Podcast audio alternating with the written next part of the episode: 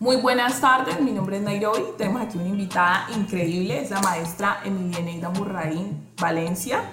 Eh, es una sabedora ancestral, lo puedo decir porque he estado cercana o he vislumbrado su camino y ha sido una mujer que ha sido referente para muchas contemporáneas en este momento y no solo en términos de el proceso que ella hace, ella ya luego nos contará de Tejiendo Esperanzas cómo lo hace, pero más que eso es el acompañamiento que ella hace a mujeres, ¿sí? Hay chicas que conozco y lo voy a mencionar aquí. Eh, conozco a Ana Lucero Oliveros y sé el acompañamiento tan hermoso y la fraternidad y la hermandad que, que usted ejerce sobre, sobre ella y lo bonito que ha sido esa relación con ella y, lo nutritiva que es. Entonces uno ve y uno dice, bueno, no es una persona que simplemente hace un trabajo que se ve visible y muy bonito, sino que es humano, o sea, realmente es humano, porque yo lo he podido evidenciar. Y también eh, conozco a Venus Pandales y sé también la estrecha relación que se tiene con Venus. Entonces, es una persona que no solamente lidera, sino que empodera. Entonces, aquí vamos a introducir a la maestra, vamos a escucharla. Gracias por su tiempo. Esto es Nefertitis Bilibertarias y ella es nuestra Nefertiti de hoy. Así que, así que ella nos cuente, nos cuente, nos cuente, nos cuente quién es Emilia y qué hace a Emilia ser Emilia. ¿Sí? O sea, ¿qué dijo ella? Ok, yo voy a hacer esto. Este fue un punto de inflexión que me llevó a hacer lo que estoy haciendo ahorita. Bueno, yo soy Emilianeta Valencia Corraín, eh, nacida en Andagoqui, Chocó, el mejor video del mundo, yo siempre lo digo, un pueblito maravilloso, de donde salí eh, en cuanto terminé el bachillerato. ¿no? Yo ya había estado viviendo acá desde pequeñita, luego me, me, me para empezar a, empezar a la primaria, el bachillerato, cuando Entonces ya cuando terminé el bachillerato me vengo a estudiar a la Universidad del Valle, y cuento, yo cuento mucho, he contado mucho la historia de que eh, en esos pueblos del Pacífico no había mucha comunicación, no se, no se sabía mucho sobre, sobre cómo era lo de la educación superior, los procesos que había que surgir para poder hacer la educación superior. Entonces yo llego, dije, no, yo voy a entrar a la universidad, pero no sabía que había que presentar pruebas en mi época no lo sabía por ahí como que escuché que una prueba CIFE, pero, pero pues no, no, no profundizaron mucho sobre el colegio y tampoco tuve dinero para presentar, así que yo, yo no sabía. De todas maneras, yo vine, luego me tocó presentar las pruebas, me tardé un tiempo para poder ingresar a la universidad como yo había soñado. Primero tuve que trabajar, me volví a trabajar a mi pueblo pero yo no estaba contenta con, con, eso que estaba haciendo. Yo trabajaba con niños pequeñitos, fue mi primer empleo. Estaba contenta con el trabajo, me encantaba trabajar con los niños pequeñitos, lo que llaman ahora CDI, que tenía de 1 a 3 años, ahora ya tengo nietos de esas promociones. Eh, entonces, yo entonces no quería seguir solo con eso. Y ahora sí me volví a trabajar, a estudiar a Univalle pero infortunadamente me tocó el paro grande de la universidad, que fue un año, cuando cerraron la universidad, el ejército se limitó a medianoche. Y ahí otra vez, es decir, mi, carrera fue bastante accidentada por todas esas cosas, pero finalmente logré terminar, para Bogotá, mejor dicho, eso fue un ir y por eso yo me, yo me gradué tarde. Yo en mi imaginario tenía que yo iba a salir a la, de la universidad a los 21 años. Pero no fue así. Y estando en la universidad, bueno, ya en esos primeros ustedes ya conocen la historia, en que una se viene, pero uno no sabe que hay que pagar fotocopias, que hay que comer. Bueno, es decir, la vida totalmente eh, optimista, pero pero ignorante, ingenuo. Porque entrar a la universidad es una cosa, pero mantenerse en la universidad es otra cosa. Yo estaba en la universidad en la época en que había un toque, porque ahí mi amigo que había estado habitado, en su mayoría por, por hombres negros del de No sé si les han contado que le llamaban en ese entonces el profugante. eran hombres eran hombres No, no sabía. Sí, el bloque Uganda. Entonces, bueno, tuve todas las dificultades en esos primeros semestres. Yo ya me iba a salir de la universidad porque a mí me tocó Nairobi. Yo estudiaba de 8 a 8 y yo de 8 a 8 en esa época todo el día, la, la carrera diurna uh, y todo el día sin comer, todo el día, totalmente. Porque yo no tenía con qué. Y yo, eh, yo lo que hacía era, había unas hermanas mías que estudiaban allí, vivían en la universidad también, todo el mundo se iba a comer y yo me quedaba en el baño mientras la gente iba a dormir estuve en una situación tan terrible que dije, no, yo voy a, yo voy a desertar. Y justo cuando estaba en ese plan, pues yo, casualmente este, peinado, este peinado era uno de los que yo me hacía. Yo me hacía peinados con mis dos espejos ahí en la universidad. Salía por los, por las, por ahí por todos los pasillos, por todos los, sí, por todos los sectores de la universidad. Entonces la gente empezaba a mirarme porque era una novedad, eso no se usaba me preguntaban, es decir, era muy extraño, ay, eso tan chévere, eso quién se lo hace. Yo no, yo me las hago. Eh, seguro que usted se las haga. Yo les decía, sí, sí, yo me las hago. Ay, usted me las puede hacer a mí, me preguntaban. Yo sí, sí, claro que yo las puedo hacer. ¿Y que cuánto vale esto? Fíjate que yo no sabía que por eso se podía cobrar, porque eso nosotros lo hacíamos como un ejercicio normal de la comunidad. Allá en los pueblos nuestros nos pegábamos unas a otras. claro, cuando me preguntan cuánto, en cuánto se los hacía, ahí yo supe que podía por lo menos generar unos recursos de ese ejercicio. Y fíjate que en una época en que la Universidad del Valle costaba la matrícula mínima 550 pesos, yo empecé a cobrar 300 pesos por peinado. Peinaba en los bajos de cafetería, bastante, ahí donde mamá Clarita. me están preguntando acá cosas sobre bueno, entonces fíjate que yo empecé eh, a generar ingresos tenía demasiada gente, demasiada gente, la gente que me llamaba, muchachos de aquí que estoy en Barranquilla, en Medellín, en Bogotá, eh, y me sacaban los turnos, así que como logré pues, terminar mi carrera, ya después me empleé como docente, porque una formación maestra, aunque yo no me, no me pude en la normal, como yo quería, la normal señorita divina, me dice hasta el grado décimo, luego en el, en el, eh, en el 11 no me recibieron, ¿no? Éramos 12 a las que no me recibieron, yo, eso casi nadie lo sabe, pero bueno, te lo Maestra, qué pena, ¿por qué no la recibieron? Qué pena. No me recibieron porque dije que yo era muy revolucionaria, a pesar de que yo era, supuestamente yo fui siempre la mejor estudiante, siempre. Fui la mejor estudiante de primerito, desde primerito de primaria hasta el grado 11 aún, porque el 11 lo cursé en el Instituto de Grado San Pablo Industrial de Mina donde no me querían recibir tampoco porque decían que las matemáticas de la normal eran flojas. Fíjate que a mí me fue muy bien, muy, muy bien. Tanto así que yo fui la, la bachiller número yo, pero sí tenía formación como maestra. Y te quiero contar por qué decían que era revolucionaria simplemente porque yo, bueno, nosotros quedamos con monjas a quienes respeto y admiro bastante, algunas de esas fueron excelentes maestras, excelentes. La maestra de social era una monja que yo admiro y esa monja nos, nos mucho más de la, lectura. Eh, mi maestra de castellano era de Pichamán, la mamá de ella, Consuelo, hasta con ella aprendí mucho pero eh, las monjas tenían la manera de estar siempre amenazando que, bueno, que aquí hay algunas que no van a graduar. Entonces yo decía, ¿no? Con otra compañera, aunque nosotros queremos ser maestras, vamos a estudiar una profesión liberada. Y nosotras, en la normal se hacían muchos concursos. A mí me tocó la época en el año 75, que fue el primer año internacional de la mujer.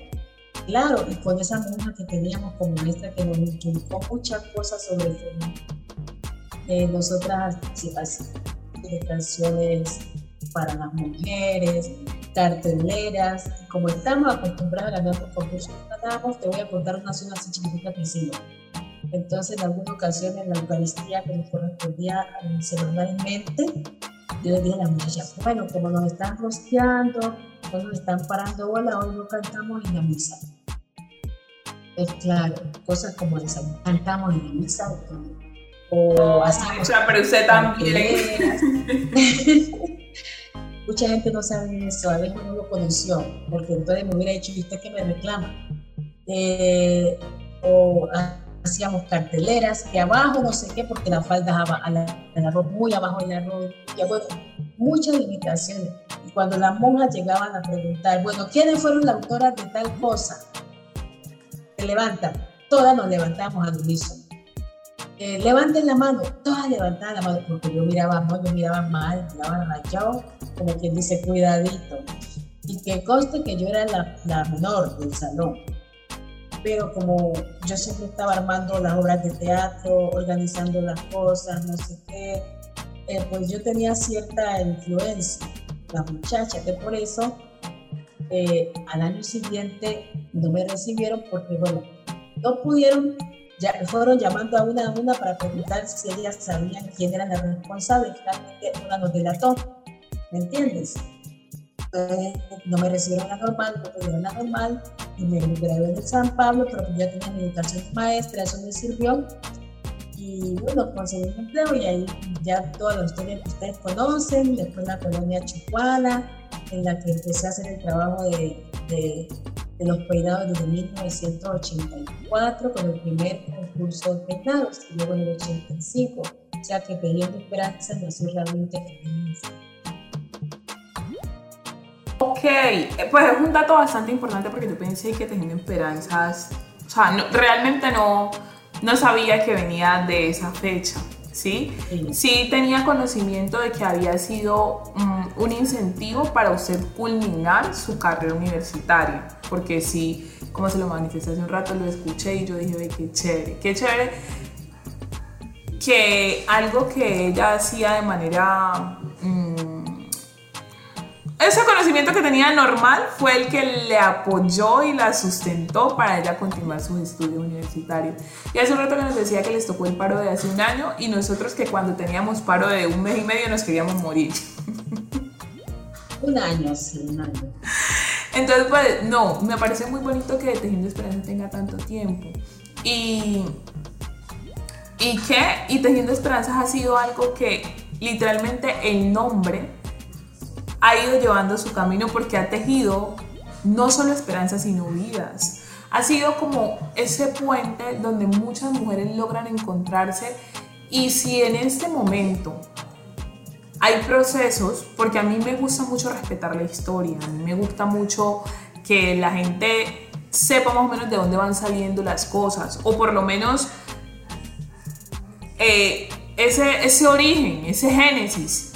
Nosotros vemos que ahora hay una cantidad de iniciativas increíbles y es hermoso, ¿sí? Pero a mí me gusta hacer el reconocimiento a las personas que uno de una u otra manera sabe que llevan una carrera porque probablemente si usted no hubiese, hecho, o sea, no hubiese empezado ese proceso tan bonito que lleva, ahora no estaríamos viendo lo que estamos viendo, ¿sí me entiende? Ahora estamos viendo unos procesos muy lindos y yo sé que usted eh, ha apoyado... Eh, eh, ¿cómo se dice esto? Ha apoyado procesos como, y que me parecen muy lindo, como las chontudas, ¿sí? Y me parece más lindo todavía aunque las chontudas reconozcan ese baluarte y ese cimiento que hizo usted, porque podemos decir que hizo una columna para que ellas hayan estado creciendo. Y por ejemplo, como lo digo, yo pues soy una mujer nací y criada en Buenaventura y es muy bonito y lo hablamos con mi hermana. Qué bonito ver que ahora hay muchas, muchas. O sea, usted no alcanza a imaginar la cantidad de niñas en Buenaventura que tienen su cabello natural. ¿Sí? Es hermoso verlo, es hermoso ver esa diversidad, es hermoso ver esa nutrición. Pero para mí es fundamental que se reconozca el génesis en este caso. Usted nos está contando, yo particularmente soy conocedora de Tejiendo Esperanza y sé el proceso que llevaba, pero este dato no lo sabía, no sabía que de 1985 4 84 la foto. Voy a ver si de pronto encuentro la foto por ahí, te la comparto. Ah, espérame un momentito, yo te la uso. Claro que sí. Este es el primer concurso. Eh, nosotras llegábamos peinadas eh, y había un jurado, bueno, compuesto por hombres, una cosa muy rara. Pero esa fue una propuesta que yo hice para que las muchachas, porque está, tenemos un grupo de danzas, pues todas salían las al escenario y a mí me parecía. Yo las peinaba, le hacía una trenza, dos trenzas. Albita, la que está ahí junto a mí, yo le enseñé a trenzar. La última que está allí también sabe peinar. Aprendió a peinar y montó una peluquería muy participada. No sé si todavía existe, pero ya hasta hace poco ya luego hicimos en el 85, niños y todas esas. Este, yo, agradezco que personas como, como usted, Nairobi, y las muchachas, pues reconozcan la génesis, eh, porque yo, soy, yo por lo menos soy muy respetuosa de, de los pioneros y las pioneras, las ancestras, las matronas. Eh, yo soy muy respetuosa yo, por ejemplo, en todos los espacios a los que voy siempre digo que mis maestros fueron eh, Amires Córdoba, mis maestros en este proceso de, de, conocer sobre las luchas del pueblo negro, no solo en Colombia, sino a nivel mundial. Amires Córdoba, que en paz descanse. Moisés Murray también fallecido, José Siquera, Chucho Agualimpia, del periódico Pacífico 21 en Buenaventura eh, Marianela. Eso hay que decirlo siempre porque eran personas que venían trabajando al tema hace muchos años. Eh, Manuel Zapata Olive ya es el maestro mío, pero es de los primeros que venía trabajando hace muchos años para que nosotras y nosotros tuviéramos mejores oportunidades, mejor calidad de vida y se reconocieran sus derechos antes de que existiera la ley 70 y antes de que hubiera dinero, porque lo ha habido. Ahorita mismo hay una, hay una feria del Ministerio del Interior que está repartiendo dinero a diestra y siniestra a estos delegados y delegadas de los espacios, de los espacios de representación. Estoy muy indignada porque ese es un dinero que no llega a la comunidad, sino que se queda en los bolsillos de ellos. Yo lo sé muy bien porque yo fui consultiva y yo puedo hablar con conocimiento de causa. A mí no me dieron dinero, me daban a los consultivos a nivel nacional, venía a repartirlos, a lo cual yo me rehusaba, pues en algún momento recibí un recurso para, para hacer lo de las mujeres negras, lo de las mujeres afroamericanas, caribeñas, de la diáspora.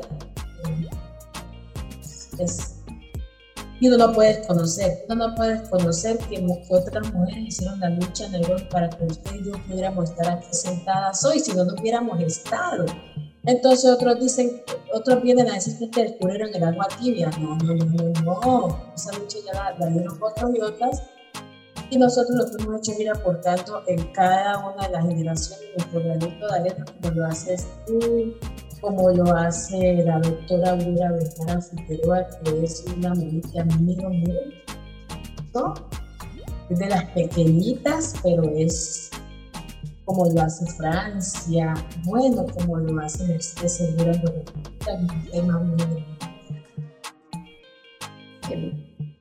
pero, pero hubo gente que puso las, que, le tocó mucho más de los platos eso es claro, eso es muy claro, pero a mí sí, y como usted le está diciendo, uno de los referentes debe enunciarlos y decir que usted no es un referente es negarse a un montón de cosas, ¿sí? Y, yo creo que es importante. Mire, como le decía yo, yo sé que Tejiendo Esperanza lleva tiempo, pero nunca me imaginé que fuera del 84, es decir, estamos hablando casi de 16 eh, y 21, casi 40 y algo de años, ¿no? Sí, 16 treinta y pico de años. Sí, entonces, eh, o sea, y ahora evidentemente estamos viendo cómo usted va cogiendo, porque no simplemente hizo su proceso, sino que va cogiendo otros procesos y los va acompañando, porque nadie va a decir, o sea, es muy claro que las chontudas han hecho un proceso bonito, pero lo más bonito de las chontudas me parece es que fueron y, y o sea, que se ha tejido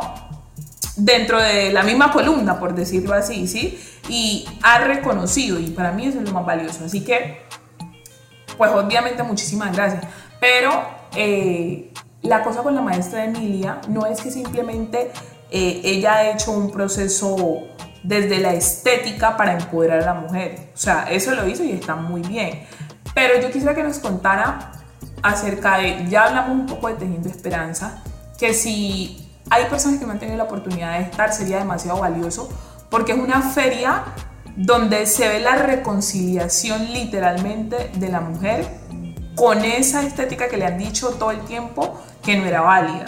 ¿Sí? Es vivenciarlo, una cosa es decirlo, pero ver a tantas mujeres recrearse, yo tuve la oportunidad de ir hace un par de años, la verdad, hace unos añitos, yo creo que tres o cuatro años, donde tuvimos encuentros de mujeres de muchos lugares. Estuvieron, eh, estuvo Maya, de, estuvo Cuba, estuvo, encontramos personas que están desde Cuba. Entonces, ese, ese, ese, ver esa diáspora como crece ahí es bien bonito, ¿sí? Ese proceso fue muy lindo. Pero la maestra no simplemente se encarga de esa parte. Hace un rato estaba hablando con ella y me dice, no, yo es que estoy aquí eh, con un proceso de la mesa para las políticas públicas de los, derechos, de los derechos de las mujeres. Y entonces me imagino que eso también va conforme a Amafrocol. Pero entonces también lo que les contaba, que ella es como una madre para muchas de nosotras. Entonces, ahora voy con Cuéntenos qué hace Amafrocol, ¿sí? específicamente qué hace Amafrocol, cómo, cómo nació Amafrocol también y, y, que nos cuente ese, ese, ese switcher, de la maestra que ahora se apaga, pues, porque ella corre aquí, corre allá, entonces que nos cuente esa partecita. Bueno, eh, tengo que decir que pues cuando está en la universidad... Mm, formé parte del, Comité Femenino de la Colonia Chopana, que era una organización mixta. Pero las organizaciones mixtas uh, replican los esquemas patriarcales que nos La junta directiva era de hombres, ellos disponían de los recursos. Entonces, después de graduarme de Valle, me voy para Bogotá a hacer una maestría. Allá nace hombre y eh, totalmente, pero yo allá también empecé a, a, construir procesos con otros compañeros y compañeras. Ya después de terminar la maestría me regreso a Cali. Bueno, las amigas, los maridos, los hijos, las primeras comuniones, los bautizos, no sé qué. Eh, en esas reuniones siempre las mujeres, cuando nos reunimos, empezamos a conversar. Eso es lo que sucede siempre a integrar diferentes esferas, esferas de la vida, ¿no? además de la fiesta, entonces surgen todas las conversaciones alrededor de las, de las problemáticas que nos aquejan como mujeres, que la inasistencia alimentaria, que los maridos pegones, que los muchachos con tal problema. Entonces yo lo que hacía era remitirla a algunos amigos, algunas amigas que, que trabajan, a una amiga que trabaja en bienestar familiar y otra que trabaja en fiscalía para que me ayudaran a solucionar.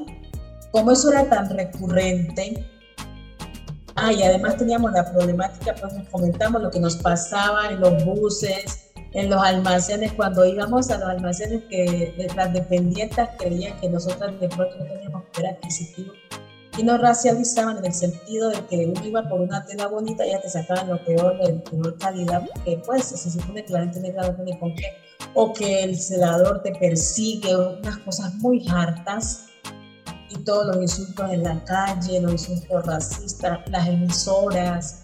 Entonces todo eso lo tratamos y yo les dije en algún momento, bueno muchachas, vamos a tratar de solucionar esto, que no basta con que yo les esté remitiendo de mis amigas a la Fiscalía de Bienestar, porque no nos organizamos. Y así fue como nació con la consigna de que va a ser una organización de mujeres o por lo menos registrada por mujer, por la mala experiencia que yo había tenido, que nosotros habíamos tenido en las organizaciones mixtas, que las sigue habiendo. Ay, que me maten los de PCM, yo no sé si fueron de PCM, pero tienen que haber depurado esa tenía que hablar ser. Mm, entonces nació, yo los invité a un arroz con queso en la casa, un arroz y ahí les hice la propuesta y la comieron y así. Constituimos el, el 25 de agosto de 1996. Con, unos objetivos claros de, defensa de derechos de las mujeres negras, luego del pueblo de de realización de prácticas culturales, cosas como esas. Y ahí vamos, desde que nacimos hemos tenido hombres, teníamos hombres, ¿no? y, de hecho tenemos hombres en la organización, pero ellos no, por lo menos ahora no parte de la misma dirección. Aunque ha sido un apoyo muy importante, por ejemplo, todo lo que tú conoces, las imágenes que hay Camafrecol de Maqueda las elaboró Alejo, tenía como ocho años en esa época. Todo eso lo hizo Alejo cuando tenía ocho años. Todo eso lo hizo él. Lo, de Maqueda más adelante, los primeros afiches de Tremendo, todo eso lo hacía él. De hecho, en, en el 2008, antes de irse, los afiches del lanzamiento, no se lo hizo Ya, bueno, era mi mano derecha donde me daban a recursos entidades, me daba contacto, bueno, también fuimos a Jairo. Y los esposos también ayudaban cuando viajábamos, yo iba a cargar una maleta, bueno, pero pues nunca les dimos poder, ¿no? Y ahí estamos, ¿no? Nuestra primera, nuestra primera apuesta en cuanto a lo cultural fue un proyecto de investigación sobre gastronomía en comunidades negras, porque yo sentía que estábamos ausentes. Hay un libro, no sé si lo conocen, que se llama El Gran Libro de la Cocina Colombiana, de círculo de lectores, y en mi casa estaba, pues donde mis tías, fíjate que yo buscando comida de de comunidades negras, allí no había sino un sancocho de pescado, una cosita como así. Y entonces yo dije, no, aquí hay un gran vacío de conocimiento. Un gran vacío de conocimiento. Y me di la tarea con el apoyo de, en ese entonces director de cultura Germán Patiño, paz descanse, de hacer la investigación de Guapi, Tumaco, Buenaventura, Quito, Solano, Adaboya, Ismina, no sé qué. Ah, bueno, hacer un proceso de investigación, pero no solo de plata, ¿no? También es una cosa muy bonita, es, el libro se llama El sabor del Pacífico y está referenciado en el libro de, de Germán Patiño que se llama de Negra, y según dice él, como lo mejor que se ha escrito el tema de, de gastronomía comunidades negras, porque tiene todo un proceso de investigación atrás y también tiene léxico, bueno, una cosa bonita que yo espero poder hacer una tercera edición, no sé en qué momento. Pues lo primero que hicimos ya después fue que vino Teniendo Esperanzas, pues ya otra vez, no lo retomé otra vez. Maestra, pero pues eso es lo que me gusta, qué interesante, por ejemplo, eh, yo no sabía, la verdad, pues Amafrocol tiene, por lo que me acaba de decir, más o menos 25 años. Y efectivamente no es desconocimiento, yo creo que para muchos de nosotros que en términos de referencias bibliográficas no aparecemos mucho en, en un montón de cosas, pero en algo que aparentemente es diciente y que es claro que tenemos una experiencia como es la cocina tradicional, no, tampoco aparecíamos, ¿no? Y no sabía de este proyecto tan bonito que usted me dice que ha desarrollado. Así que qué bonito y es ahí que digo que las plataformas digitales deberían de servirnos porque a veces eh, hay una um, masificación de información que no es relevante, pero ese tipo de cosas sí es importante que salgan, que, que, que floten.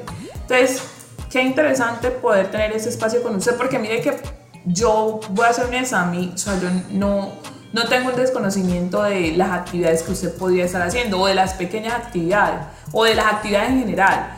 Pero mire que esto es demasiado valioso y creo que no mucha gente tiene la posibilidad de saberlo, así que pues obviamente felicitaciones.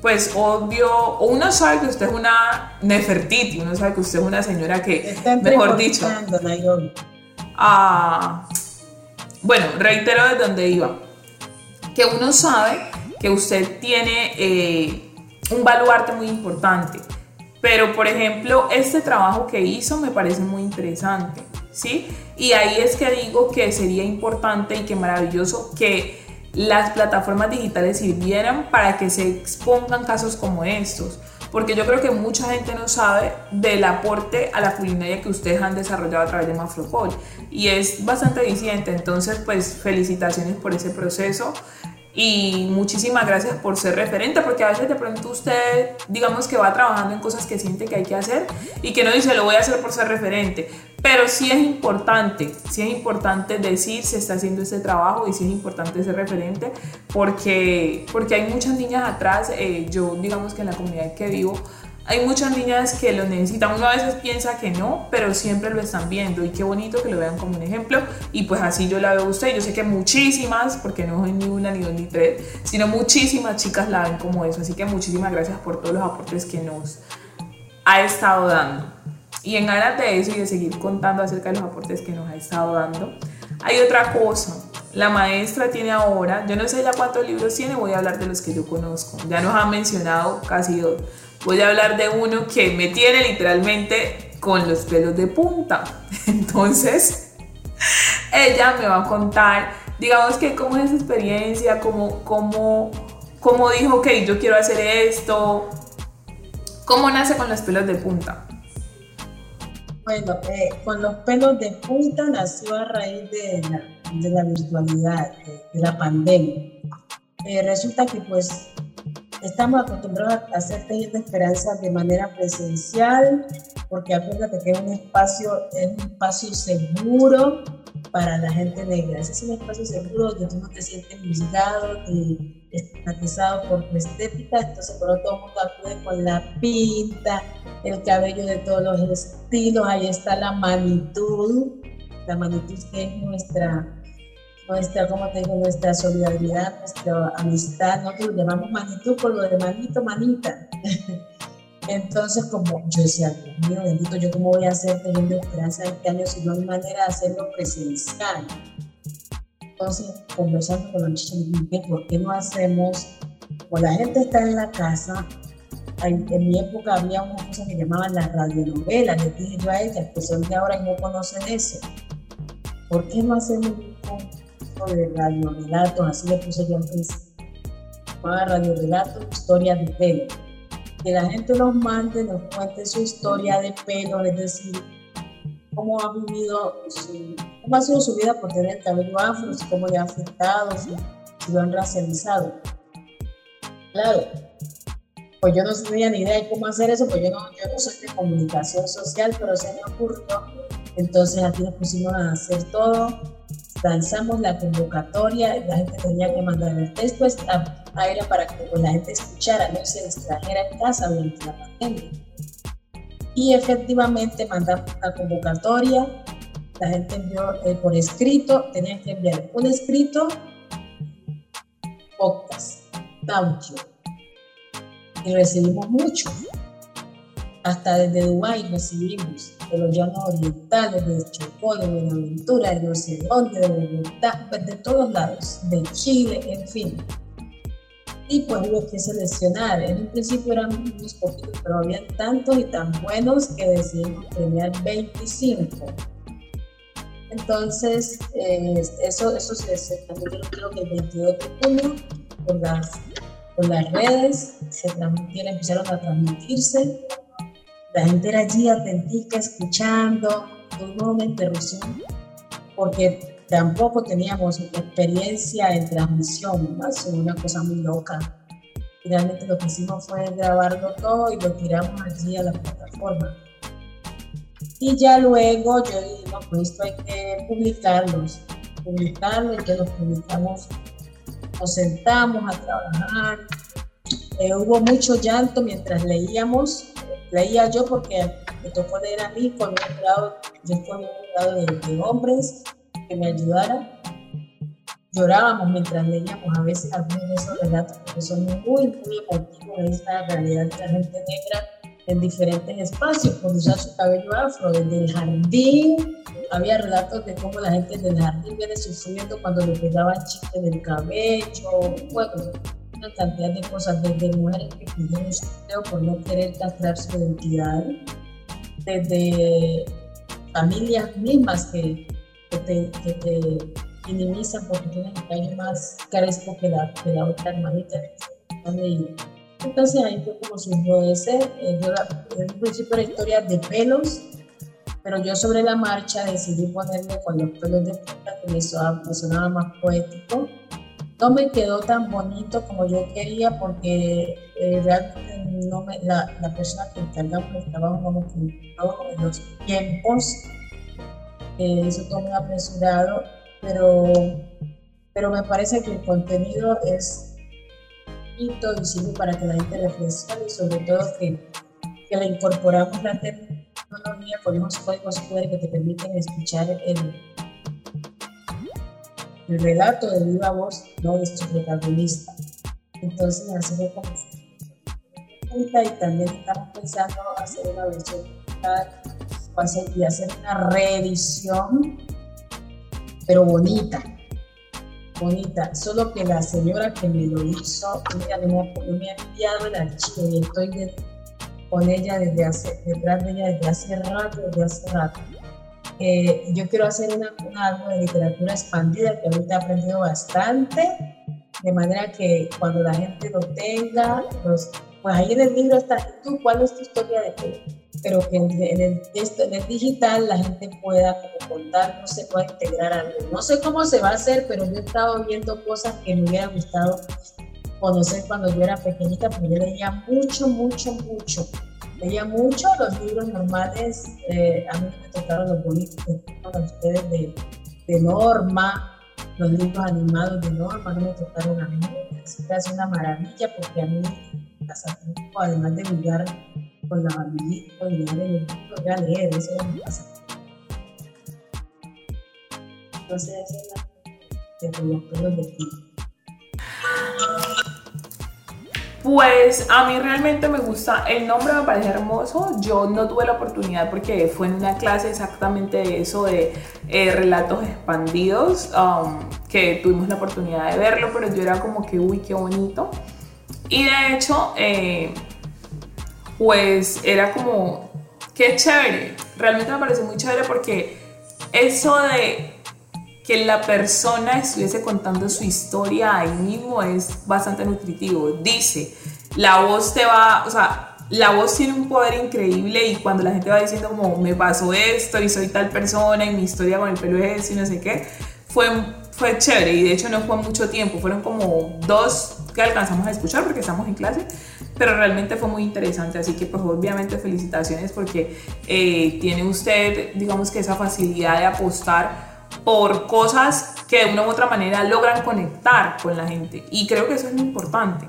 Y supongo que logran conectar porque las hace desde el corazón, ¿no? Entonces, eh, eso es fundamental y es muy lindo. Maestra, para, digamos que ya ir como cerrando, que ha sido un proceso muy valioso y bien bonito, pero yo sé que usted tiene X cantidad de actividades, quiero preguntarle dos cosas. Uno, ¿cuáles han sido sus referentes? Aunque igual usted ya mencionó eh, algunos de ellos, pero pues de manera así como, si, si gusta mencionarlos, pues no pasa nada. Usted ya los mencionó. ¿Cuáles han sido sus referentes? Uno. Y dos, ¿cuál ha sido el precio que Emilia Neida Murraín, Valencia, ha tenido que pagar por ser Emilia Neida Murraín? esas son mis preguntas. Hmm, referentes. Bueno, curiosamente, referentes, eh, lo que te dije, lo que me enseñaron, pues eso es de los referentes de vida en mi día de una mujer aguerrida que, que desafió el, el patriarcado, el machismo de su porque ella, ella es una negra chomba, ella se la un negro chombo a los. Pero ella se abrió como que el parche y se, se, las y se vino. Luego a las otras cuando ya quedaron huérfanos. La cosa que trabajadora. Mi maestra de primerito de primaria se llama Aurelina Becerra de porque era, además de ser una excelente maestra, era una mujer que también hacía vendajes, pues abordaba tenía y aún hoy a sus 92 o 93 años todavía sigue bordando tejiendo más. Con ella hicimos un proceso muy el año pasado de recuperación de mensajes con los mercados profesionales de Chocó. Tenemos un video hermoso, bueno, que trata de la que no se le arreglaba nada. Eh, tengo una amiga en Bogotá que la conocí, la doméstica, doméstica y luego se salió de esa casa y estudió, eh, se desempeña como docente y, y, de las de ahora pues admiro a, a las a, como de yo se lo he dicho muchas veces, combina perfectamente la academia con el activismo, con el trabajo social comunitario no anda en la calle arengando como, como lo hago yo, lo hacemos otras bases, su trabajo. No, no, se le han subido los títulos. Ella sí abre espacios para otras mujeres, no como otras que se sientan en un cargo solo a debilitar. Por eso que me crucifiquen también, pero cuando dicen que cuando una mujer negra avanza, avanza, todo eso no es tan cierto, eso es, es pero no necesitamos que sea simbólico, necesitamos que sea real como lo hace Aurora. Que le abra espacio a otro, que busque oportunidades para otros.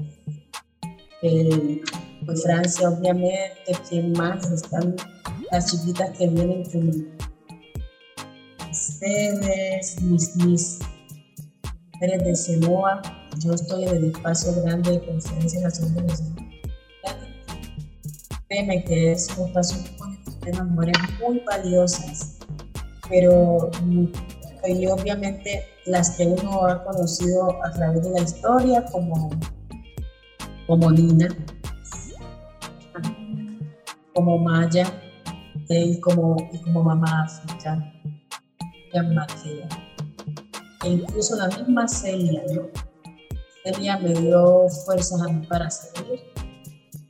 Eh, a Celia le sucedió una cosa muy trágica el momento de tuvo que seguir. Entonces ella me, para mí fue un, un A pesar de la, de la desgracia y de los mismos. Creo que esas son mis, mis mujeres.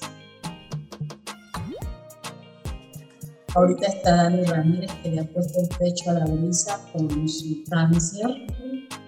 No, sé si está Dani Ramírez, que también era de Cenoa. Está viviendo su vida pese a, lo que le sucedió a otro y es, es un gran ejemplo. Para otras mujeres sigue trabajando, todos los días nos cuenta cómo fue la quimio, esto sucedió aquí en Roquísimo es valiente, valerosa. Realmente nosotras. ¿Cuál es el precio este ingrediente? Bueno, de pronto, uh, voy a decirlo así. Eh, la gente piensa que de pronto una tiene dinero, ¿entiendes?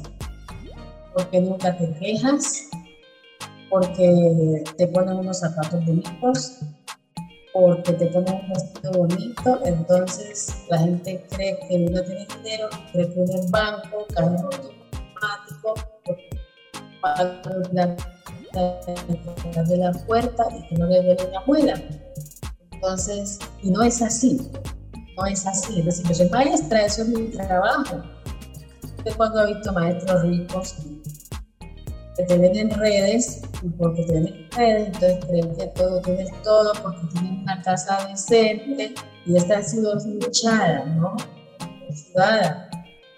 con el, el, esfuerzo de tu trabajo. Otra cosa, ah, otra cosa que me han encasillado, eso me tiene ya aburrida, eh, en el tema de, de los peinados.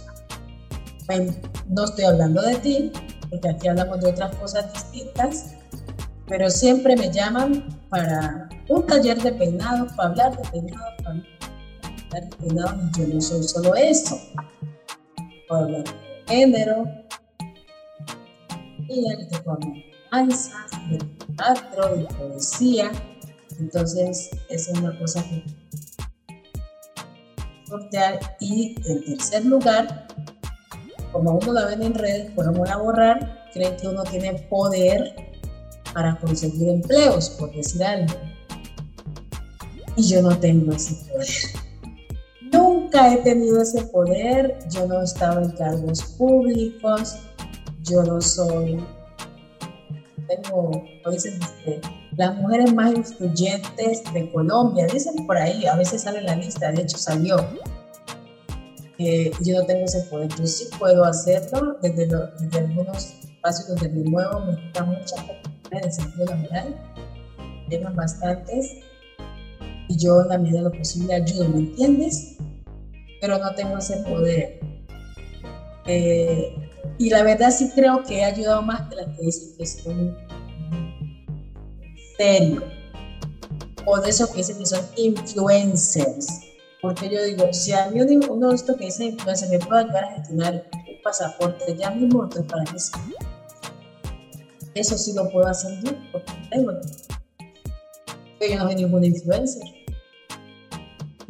Eh, cosas como esa. La familia también cree que ha estado eh, no, las personas empiezan como a mirar desde su perspectiva, pero a mí lo que me gusta y usted lo mencionó, es ese abanico de posibilidades que usted, que usted tiene y digamos que ya fuimos como ir, fuimos recorriendo todo eso, ¿no? Fue la niña rebelde que no dejaban que estudiara en el colegio por rebelde y me perdona, pero es que, que no, no vamos a cantar, o sea, yo entiendo, pero un castigo de pronto bien cana me lo tenía porque en ese momento como va a callar, o sea, todo el mundo esperando el, el coro y no, no vamos a cantar. Bueno, entonces fue esa niña, pero también fue la niña que dijo, pero también el precio, o sea, pero también le tocó pasar situaciones complicadas como estar todo el día sin alimentarse por sacar una carrera adelante, que es lo que en ese momento le da lo que probablemente tenga, su casa de manera digna y demás, pero usted se lo, se lo, o sea, se lo ganó y lo trabajó y ese fue el precio. Eh, y también ha sido la persona que ha visto las posibilidades en lo que aprendió a surgir, ¿sí? Entonces, trabajaba con su cabello y eso le permitió ayudarse de una u otra manera. Y ha permitido, mire que esa herramienta no la ha permitido solamente usted, sino lo que sabemos que es Tejiendo Esperanza, un espacio sanador para muchas chicas, pero también tiene una fundación o tiene un, programa como Maflocol que pone a las mujeres en espacios de poder donde tengan poder de decisión, ¿sí? Pero también eso no lo sabía y se lo dije, lo reconozco. O sea, como que este libro culinaria es necesario que la gente sepa de eso porque no simplemente yo creo que es usted. O sea, muchos decimos nosotros en la cocina tradicional probablemente no vemos, sabemos mucho y se supone que ese es un escenario que de una u otra manera bien o mal han dicho que nos pertenece, pero entonces a la hora de buscar un escenario de poder dentro de la cocina no lo tenemos y usted digamos que nos catapultó de esa manera, sabemos que hace poesía, que escribe. Maestra, ya para despedirnos, yo dije que me iba a despedir ya, pero esta sí es la última pregunta en realidad. ¿Qué le dice a usted a las niñas? ¿Qué consejo les da? ¿Qué, qué, qué quiere, como digamos que a la hora de despedirse, qué dice? Chicas, yo les recomiendo, les sugiero esto y lo digo porque sé que usted es una persona que tiene bastante sabiduría y ha, ha, llevado un camino y yo creo que no solamente de las experiencias propias se aprende, uno puede aprender de las experiencias ajenas, así que nos gustaría que nos eh, deleitara contándonos qué, podría usted decirle a las niñas, qué les sugiere, a las que la están escuchando. Pues mi niña, eh, lo que yo le digo a, la, a las mujeres de Amazon, eh, el tener un, cartón, como decimos vulgarmente, no nos garantiza um, conseguir un empleo, pero sí nos allana el camino. Más importante para nosotros como mujeres negras es educarnos, formarnos. Yo siempre le digo a la familia, estudien, hagan todo lo que tengan que hacer, hagan su maestría, doctorado, si quieren, o especialícense en lo que quieran, pero háganlo muy bien, viajen, pónganse lo que quieran, y ahora sí, después de eso, si piensen en establecer una relación, porque pues nosotras estamos, hemos sido en, en esto de tenemos que casarnos o tener un, compañero para poder, cuando es todo lo contrario. Mire, no hay nada más poderoso que ser eh, económicamente autónomos y educarnos, informarnos para que no nos estén minimizando ni estigmatizando, porque tenemos que, terminar con ese estereotipo de que las mujeres negras solo servimos para arreglar las cocinas doméstico. Y eso solo se consigue definitivamente con formación y con educación.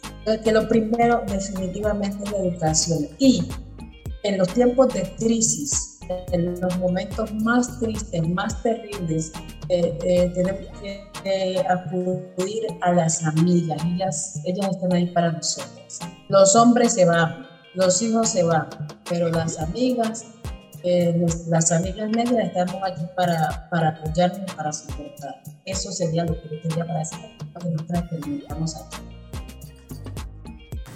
Maestra, muchísimas gracias de verdad, eh, muy agradecida por el espacio de tiempo. Eh, no, no sé, o sea, no sé cómo decirle muchas gracias y porque fue, y quiero comentarlo, digamos que todo el mundo lo escuche, fue muy genuina muy, sí, Nairobi, no sé qué, tengo espacio en este momento, ta, ta, ta, ta. Y yo sé que usted tiene una agenda ocupada bastante, así que yo pensé, yo dije, bueno, aquí me va a tocar ser intensa, porque igual yo sé que yo lo había logrado porque yo soy muy intensa, pero pensé que iba a ser como, y no, fue muy, muy genuina y eso habla mucho de la calidad de persona que es. Así que de verdad muchísimas gracias. Inmediatamente esté la entrevista editada, yo le voy a pasar el link para que usted la escuche y nada, muchas gracias porque realmente esta historia de vida sé que muchas niñas cuando la escuchen van a decir, uff, qué chévere. O sea, es muy bonito porque hay cosas que nos cuestan trabajo, pero al final las logramos y, y usted es un referente. De verdad, muchas gracias. Gracias a ti, bueno, por considerarlo así. Bueno, y espero que nos podamos ver pronto. Gracias. De igual modo, este proyecto está cofinanciado por la Secretaría de Cultura del Departamento del Valle del Cauca, Corpo Valle y el Fondo Mixto de Promoción para la Cultura y las Artes del Valle del Cauca. Así que agradecemos por la posibilidad de iniciar y de pensarnos como una fundación o algo bastante eh, grande ya. Muchísimas gracias.